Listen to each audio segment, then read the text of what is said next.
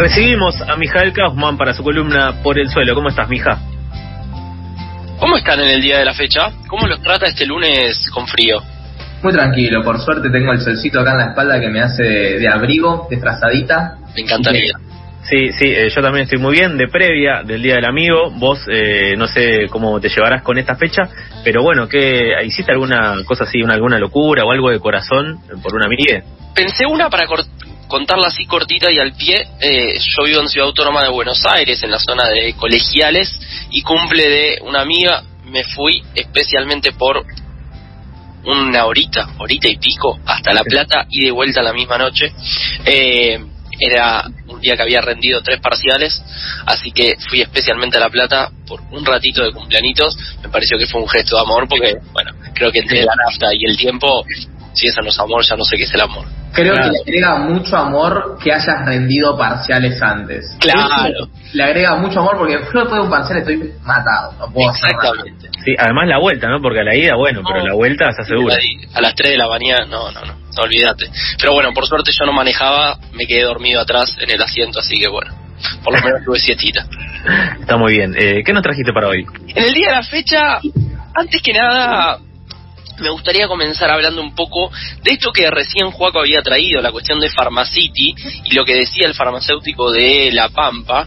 Me parece como interesante la cuestión del ejemplo de Pharmacity como ejemplo de cierta lógica consumista y una lógica que claramente tiene relación con la materia socioambiental. Pero ¿por qué lo digo?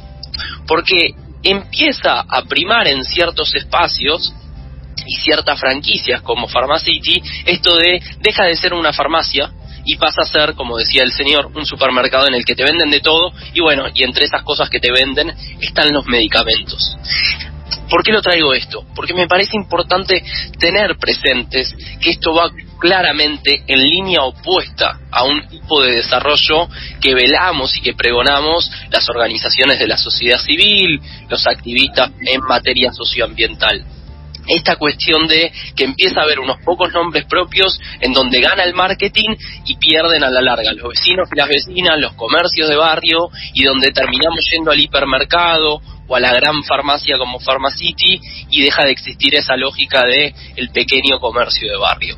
No sé si, si me siguen en la línea que, que trato de relacionar con lo que trajo Juaco hoy. Sí, o sea, veo la relación entre algo que debería ser cuidado, como por ejemplo el medio ambiente, como por ejemplo la salud, y que eso es mercantilizado y es explotado con fines de, mayor ganancia. Exactamente, esta cuestión que vos decís, Lauti, de mercantilizar. Justo ayer hablaba con alguien de cómo cada vez va ganando más terreno esta lógica de ver a la naturaleza como una mercancía. Cuando hablamos de recursos naturales, a la larga hay una lógica predominante que pone a la naturaleza como recurso al servicio del ser humano. Ahí hay como dos miradas que también es algo que abordaremos en otro momento, en otra salida al aire, que es esta mirada antropocéntrica que tiene al ser humano en el centro de la escena versus una mirada ecocéntrica que entiende que el ser humano es uno de los tantos seres que habita el planeta Tierra. Pero ¿por qué lo traigo esto? Y en línea con esto que vos decías, Lauti, esta lógica de mercantilizar todo lo que se pueda y de que también el marketing, las redes sociales y el consumo excesivo pasan a ser una norma. Esa lógica del todo lo queremos ya, y que justo el otro día leía que compras algo en Mercado Libre y te llega más rápido de lo que quizás llega una ambulancia. Literalmente leí eso que le pasó a un conocido. Entonces, empezaron como a cambiar las prioridades en nuestra sociedad y eso claramente tiene que ver con una falta de prioridades quizá en donde lo ambiental, donde lo social esté en la mesa y donde pareciera que ganancias para pocos son la prioridad absoluta. Sí, donde la prioridad es el consumo, digo, recién que mencionabas eh, o retomabas lo de Pharmacity, eh, y entendiendo que las farmacéuticas eh, o las farmacias tienen un objetivo puntual que es mejorar la salud de, la gente, digo, justamente en Pharmacity vos vas a pagar y tenés un montón de golosinas alrededor con ofertas y demás que va en contra de toda recomendación saludable.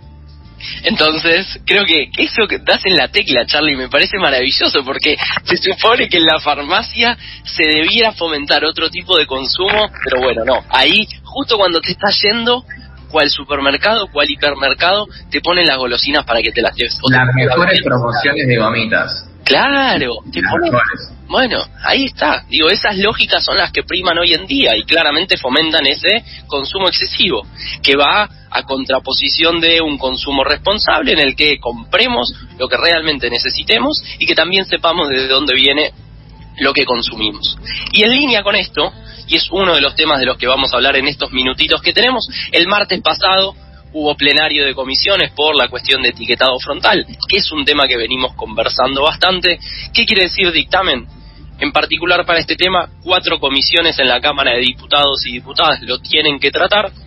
Estas cuatro comisiones se reunieron, votaron algunos proyectos, entre ellos el que se aprobó en el Senado, es decir, el que tenía media sanción, y por una diferencia abrumadora, más de 91 votos a favor de unos 115 totales, votaron a favor del proyecto que viene del Senado, lo que generó y habilitó la instancia para que en las próximas semanas el proyecto se debata en el recinto, es decir, que todos los diputados y diputadas puedan debatir sobre la cuestión de etiquetado frontal. Me interesa hacerles una pregunta, Lauti Charlie, sincera, absoluta, que es si en las redes sociales vieron algo sobre el tema. Soy sincero, en mis redes sociales no vi. Perfecto. Eh, vos decís sobre etiquetado frontal, he visto pocas cosas. Bien. Eh, en algunos casos de, bueno, de algún que otro diputado que, que sí o algún legislador, y en otros casos solamente las organizaciones eh, que vienen hace rato ya militando el tema, pero pero no más que eso, digo, desde medios, por ejemplo, de, redes sociales de, de medios eh, de difusión masivos, no, no he visto nada. Bien, perfecto. Si a ustedes alguien les preguntara, ¿qué opinan sobre este proyecto de ley? Y tuvieran que responderle cortito y al pie, más allá de si hay muchísimo conocimiento de causa o no, ¿qué le genera? Y acá hago una pequeña aclaración y comentario que no me parece menor. He tenido, por ejemplo, en lo personal, discusiones con amigos, con familia, en cuanto al proyecto. Algunas personas que lo bancan a full y otras personas que dicen, che, no me parece una prioridad para nada y hasta me parece bastante ingenuo. Dicho eso, me interesa saber qué opinan ustedes. Eh, no, yo banco, no me parece ingenuo porque también, digo, he notado que, digo, la resistencia que tiene esta ley como que yo me fijo muchas veces eso, eh, el famoso fíjate de qué lado de la mecha te encontrás, digo, cuando enfrente tenés grandes azucareras o, grandes empresas que de, productos que, que, bueno, obviamente no les conviene que exista el etiquetado, yo como que pienso, bueno, acá hay algo que no sé si es tan inocente, porque si fuera tan inocente, eh, no les importaría a ellos tampoco. No, yo además creo que eh, uno piensa, bueno, le vamos a poner un cartelito en el paquete y capaz muchas veces lo primero que pasa por la cabeza es nadie lo va a leer, nadie le va a dar bola. Y ya que tenga un cartel un coso que diga alto en azúcar, alto en grasas, cuando vos agarrás el paquete y ves todos los colorcitos, ves las gomitas de colores, todo, y ves ese, esa, eso ahí, para mí va a ser algo inconscientemente va a traer a la idea de, bueno, esto no me hace bien, esto no es saludable y sí va a proporcionar un cambio, sí va a hacer una diferencia. No me parece algo inocente y como dice Charlie, no me parece algo inocente por la gente que también que está atrás de eso que vos estás comiendo. Y te subo la vara más todavía, Lauti, porque vos dijiste alto en, que ese es el método que se utiliza en Chile, que no es el ideal. Es bueno, pero no es el ideal. El de Argentina diría exceso en, que es mucho más claro, está comprobado científicamente que el consumidor, la consumidora, entiende en pocos segundos que ese producto tiene exceso de azúcares o exceso de porque alto sería como tiene mucho, pero no sabes si te está haciendo mal o no. Exceso es como esto se está pasando de la, de la raya. Exactamente. Y ahí, y para cerrar con la cuestión de etiquetado frontal, hay algo no menor, que es que pensamos que es simplemente esto de los octógonos en los productos. Pero hay tres puntos más que son importantes y los voy a mencionar cortito y al pie porque me parece importante que los tengamos presentes. Uno de ellos es que el día de mañana aquellos productos que contengan un exceso no se puedan vender en las escuelas. No importa si tiene exceso de sodio o exceso de azúcares o exceso de calorías, no se va a poder vender en las escuelas. Y eso tiene que ver con que todos los pibes y pibas de este país coman bien y que eso no sea un privilegio para pocas personas. Y en línea con eso, la publicidad en la que muchas veces se utiliza a figuras reconocidas del espectáculo, de los deportes o incluso dibujos animados no van a poder aparecer. no van a poder aparecer en aquellos productos que de vuelta contengan al menos un exceso. Y por último, y cuarto punto, el Estado el día de mañana en las compras públicas va a tener que priorizar la compra de productos que no tengan excesos. O sea que eso repercute directamente en los merenderos, en los comedores y en las escuelas que reciben bolsones del Estado, nacional, provincial y municipal. Sí, y también eh, una cosita más para agregar es que si bien obviamente eh, en estos temas eh, de nutrición, de alimentos y demás, cualquiera puede investigar por su cuenta, eh, acudir a un nutricionista, lo que sea, y, y estar más al tanto, la realidad es que muy poca gente sabe realmente qué come cuando consume algún algún producto bebible o de, alimentos.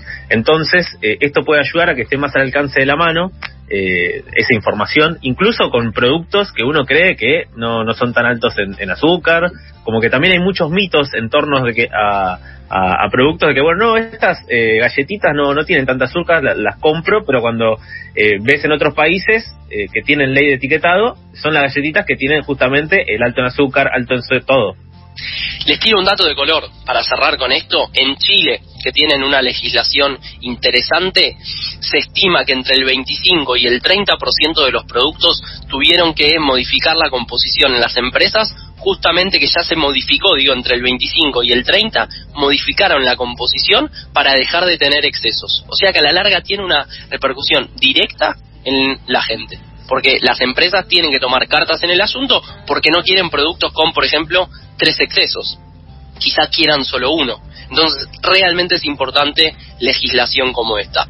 Ya para ir cerrando y cambiando de tema en estos minutitos que nos quedan, hace unos días, en el marco de un anuncio del Ministerio de Producción, en conjunto con el Ministerio de Desarrollo eh, Social y de Hábitat, justamente se anunció el Plan de Desarrollo Productivo Verde. Claramente Matías Culfas como ministro a la cabeza de todo esto y si les parece, escuchemos las palabras de él hace unos días en el anuncio de este plan.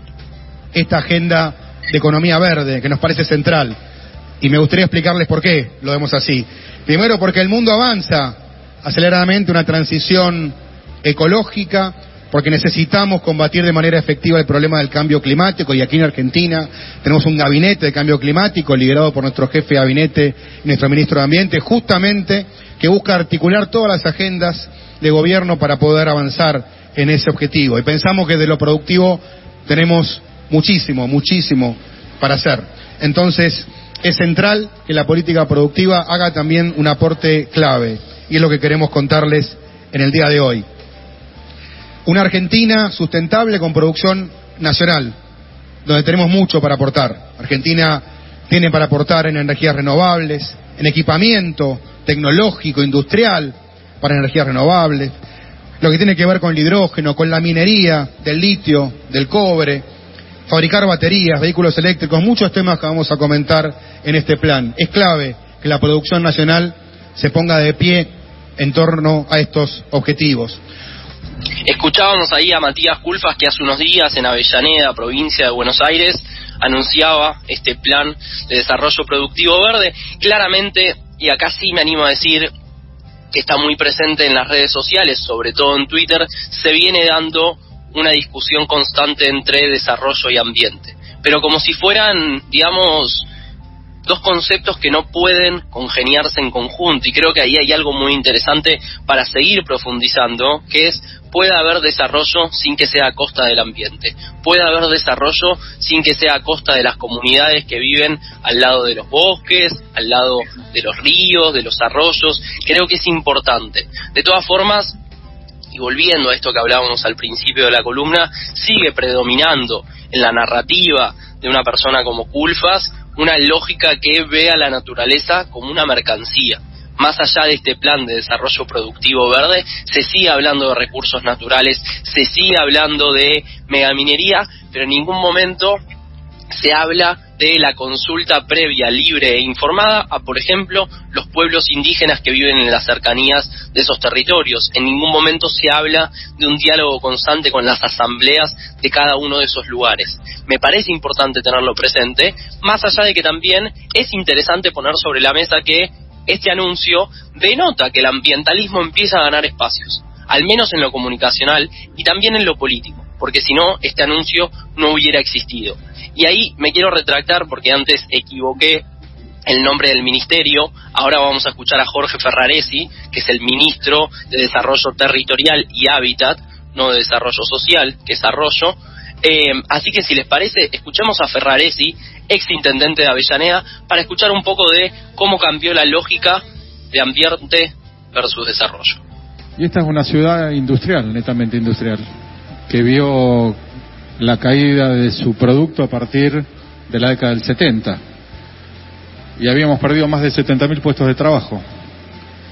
Y quedó una industria media residual en aquellos tiempos había una tensión entre el desarrollo y el ambiente.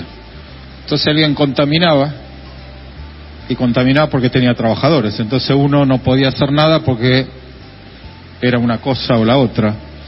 Y acá tenemos un arroyo que pasa cerquita y en aquel tiempo existía lo que era la cuota de resarcimiento. Pagábamos para contaminar. Entonces cada uno que contaminaba ponía una cantidad de plata, diluía en agua y mandábamos a los arroyos. Y me parece que hemos tomado conciencia, digo, que hay posibilidades de generar un desarrollo sustentable.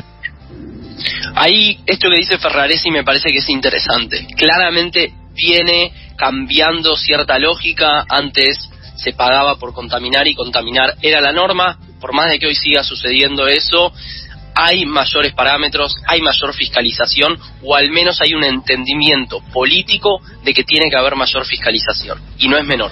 Claro que no va a la velocidad que necesitamos y que se requiere en términos de cambio climático y en términos de soluciones.